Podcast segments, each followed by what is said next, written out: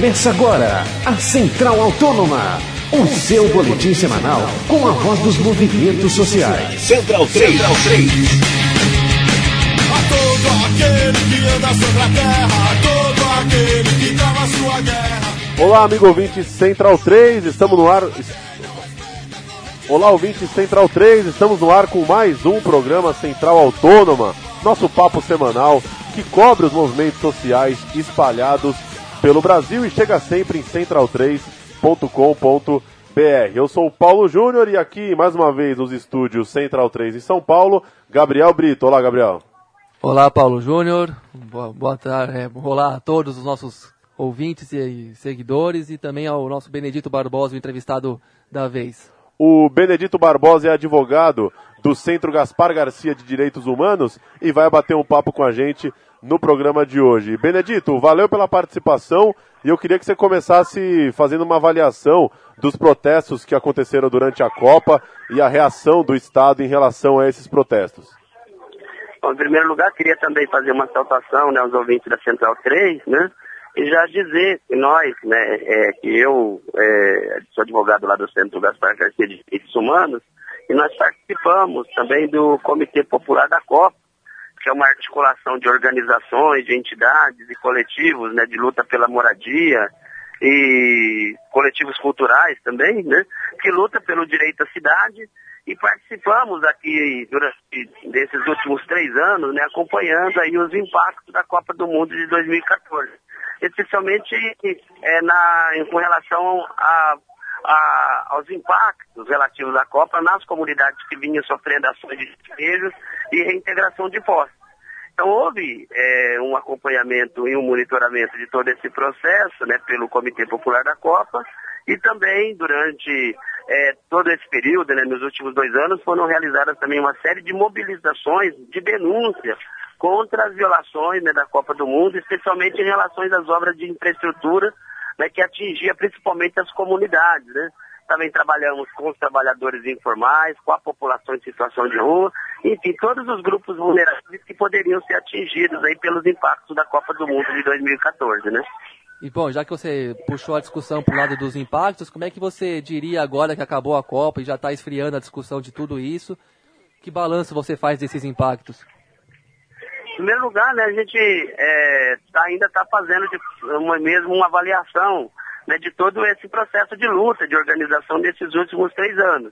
Mas a gente sabe que a luta né, nem começou né, no período da Copa, nem, nem vai terminar, né, porque a Copa já terminou no, no Brasil. Né? O que a gente percebe é que o legado, vamos dizer assim, deixado pela Copa do Mundo de 2014, né, principalmente para as comunidades mais vulneráveis, né, foi um legado muito complicado, principalmente, por, por exemplo, né, para dar um exemplo mais concreto, né, para comunidades, para as comunidades ali da região do Buraco Quente, né, ali na, né, perto do aeroporto de Congonhas, né, duas comunidades foram removidas, inclusive por causa da obra do monotrilho, que era uma obra da linha 17 Ouro do metrô, que era uma obra, inclusive, na matriz de responsabilidade da Copa do Mundo 2014.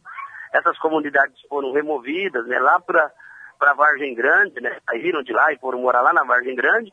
E a CDHU, o governo do estado também se comprometeu de construir um conjunto habitacional para as famílias que estavam e estão ainda no Bolsa Aluguel, recebendo o Bolsa Aluguel do, do governo do estado, mas até agora não tem a menor per perspectiva desse conjunto habitacional ser construído. Então nós vamos continuar acompanhando toda essa situação, né? E a avaliação é continuar organizando essas comunidades até para que né, aquilo que foi prometido durante a Copa do Mundo de 2014 ou antes da Copa do Mundo, em função dessas obras de infraestrutura, sejam encaminhadas e cumpridas pelo governo do Estado, pela prefeitura, pelo governo federal, enfim, pelo poder público que se comprometeu em atender essas comunidades. Né? E, Benedito, você acabou sendo preso ao acompanhar uma reintegração de posse na Rua Aurora. O é, que, que você Sim. poderia contar desse episódio? Como que está a relação é, desses movimentos com, com a polícia, por exemplo, e tendo como base esse caso que você acabou protagonizando? Então, no dia 25 de junho né, desse ano, eu estava acompanhando como advogado do Centro de Direitos Humanos uma reintegração de posse ali na Rua Aurora, né? E quando cheguei lá por volta das 7 horas da manhã, fiquei sabendo pela fui informado pela conselheira tutelar que, um, que as famílias que estavam dentro da ocupação estavam sofrendo, né? É, é, intimidação, tinha muitas crianças chorando pela polícia militar, inclusive pessoas sendo intimidadas, ameaçadas inclusive com arma dentro da ocupação, né?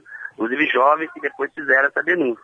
Então nós, é, eu então fui, a, atravessei, nós, é, os moradores e, e, eu também, nós atravessamos a rua na frente ali da Aurora, que as famílias estavam do outro lado da calçada, e fomos até a porta da ocupação para tentar entrar na ocupação. Conversamos com a, o policial que estava guardando a porta da ocupação e me apresentei como advogado, dizendo que ia entrar já sabendo da situação das famílias, né? E quando eu disse que ia entrar, me identifiquei como, como advogado. Quando eu fui eles disseram que eu não ia entrar, eu disse que ia entrar. Quando ah, eu me virei para entrar na ocupação, eles me agarraram pelo pescoço, me deram uma gravata, né?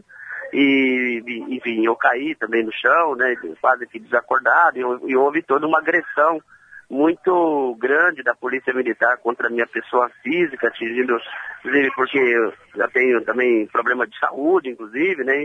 E fui praticamente sufocado ali naquela gravata que é um golpe, inclusive, né, de arte marcial, né, chamado Mata-Leão, e eles quase me mataram ali na porta da ocupação da Rorona, né. Esse caso está sendo é, acompanhado pela Ordem dos Advogados do Brasil, inclusive é, é, que pediu também apuração, não só para a Corregedoria da Polícia Militar, mas também para a Secretaria de Segurança Pública, né, para o Ministério Público e outros órgãos para que monitorem. E há um inquérito policial também sendo defendido, porque ele foi acusado de resistência, né? É, e desacato, enfim. Então, é, a, a, Defensoria Pública, outros advogados também estão acompanhando o caso e a, um, é, tem duas frentes de atuação. Um estão acompanhando esse inquérito, né, essa apuração pela OAB, e outro grupo de advogados atuando aí na parte, né, vamos dizer assim, da defesa penal, né, em relação a toda essa situação, né, que foi muito além da violência física, foi muito humilhante e constrangedora, né? Isso gerou, claro, uma reação muito grande da sociedade civil, de vários movimentos, organizações, né? E acho que, que é, é, é só para dizer que esse caso não é um caso só comigo, né? Isso é um caso que vem acontecendo e tem sido muito corriqueiro por parte da polícia militar, né? Agindo com muita violência contra pessoas, indivíduos, cidadãos ou mesmo comunidades aí, em relação à a, a violência né, por exemplo, em ações de reintegração de posse e outros tipos de, de violência, por exemplo, contra a juventude também na periferia. Então, a, a, a atitude da Polícia Militar, ultimamente, quer dizer, não, tem sido sempre, mas vem recrudescendo, né, vamos dizer assim, as ações de violência também por parte da Polícia Militar nos últimos tempos, né. Certo. E, bom, a gente sabe que a moradia tem sido um dos principais focos de luta social no país nos últimos tempos. E eu queria saber, na sua opinião, como é que você enxerga esse processo em São Paulo e como é que você avalia a atuação da prefeitura, que está mais ou menos na metade do seu mandato, que prometeu 55 mil moradias populares nesse período. Como é que está andando isso? Como é que você avalia né, essa política? à atuação da prefeitura, né? A gente, inclusive, vê com muita preocupação, inclusive, o cumprimento das metas do, do prefeito, né, que se comprometeu em construir 55 mil unidades habitacionais, né? É, Segundo a informação da prefeitura, de que já construiu até mais de, que isso, já tem mais de 50 mil unidades contratadas, né? Nós não estamos vendo nada disso na cidade. Agora que a gente anda pela cidade, né? E a gente não consegue ver nada disso, né? Então, vamos continuar acompanhando também, denunciando, né? O fato concreto é que até agora, né, muitas comunidades estão sendo despejadas, né, reintegradas na porta, no centro e na periferia da cidade, e não há uma política de habitação para atender famílias de baixa renda, na cidade de São Paulo né, de forma massiva para atender aí a situação e a solução do déficit habitacional na cidade, né, o que é muito grave também, né. E, Benedito, esse, os movimentos de moradia acompanharam muito de perto todo o processo que, que aconteceu em relação ao plano diretor e a recente aprovação aí na Câmara dos Vereadores. O que, que você achou disso? Como que você acha que o novo plano diretor se enquadra nesse processo?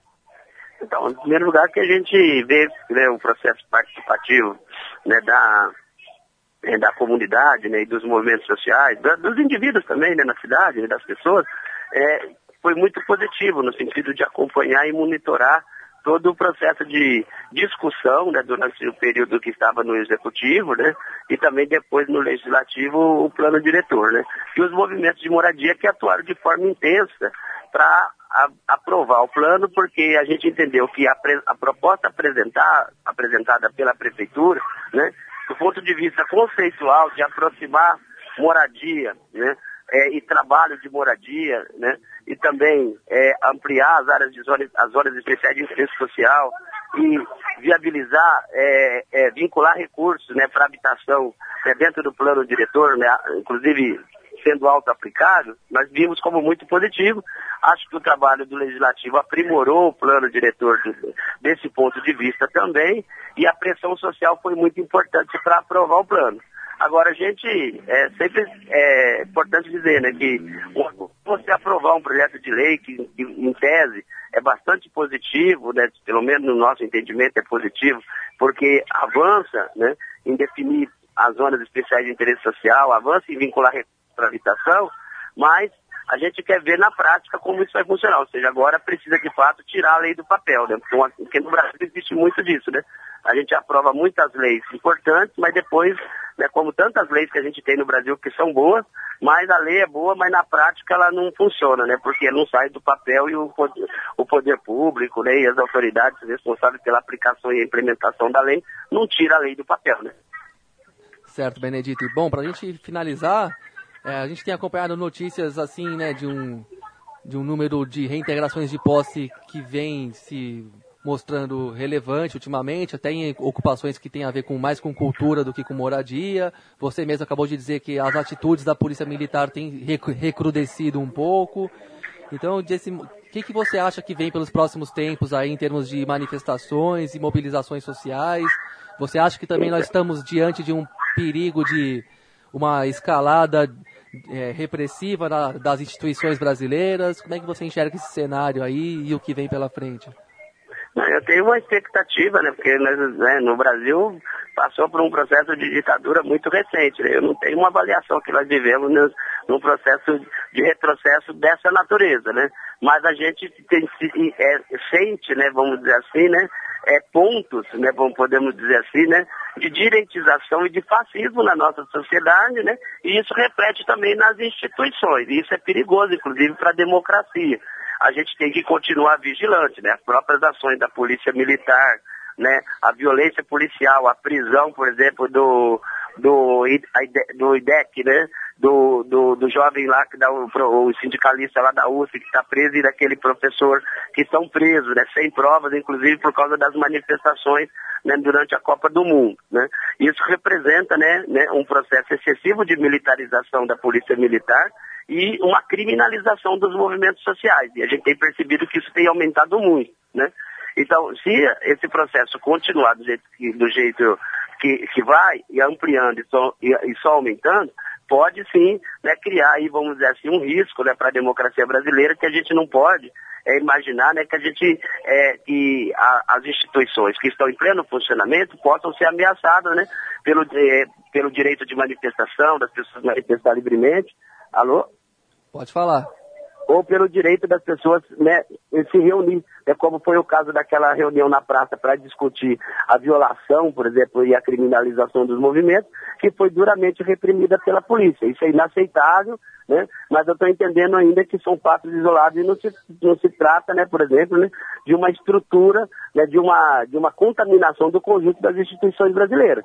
Mas se isso continuar dessa forma, né, é preciso que a sociedade se mobilize mais resista, né, vamos dizer assim, a esse avanço, né, né, vamos dizer assim, da direitização e do fascismo né, presente nas nossas instituições. Né? Isso nós não podemos aceitar de forma alguma, né?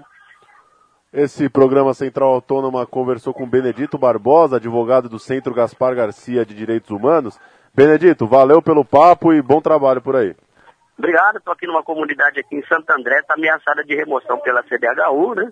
Então nós estamos aqui acompanhando essa comunidade também. Muito obrigado. Um abraço. Obrigado. Tchau.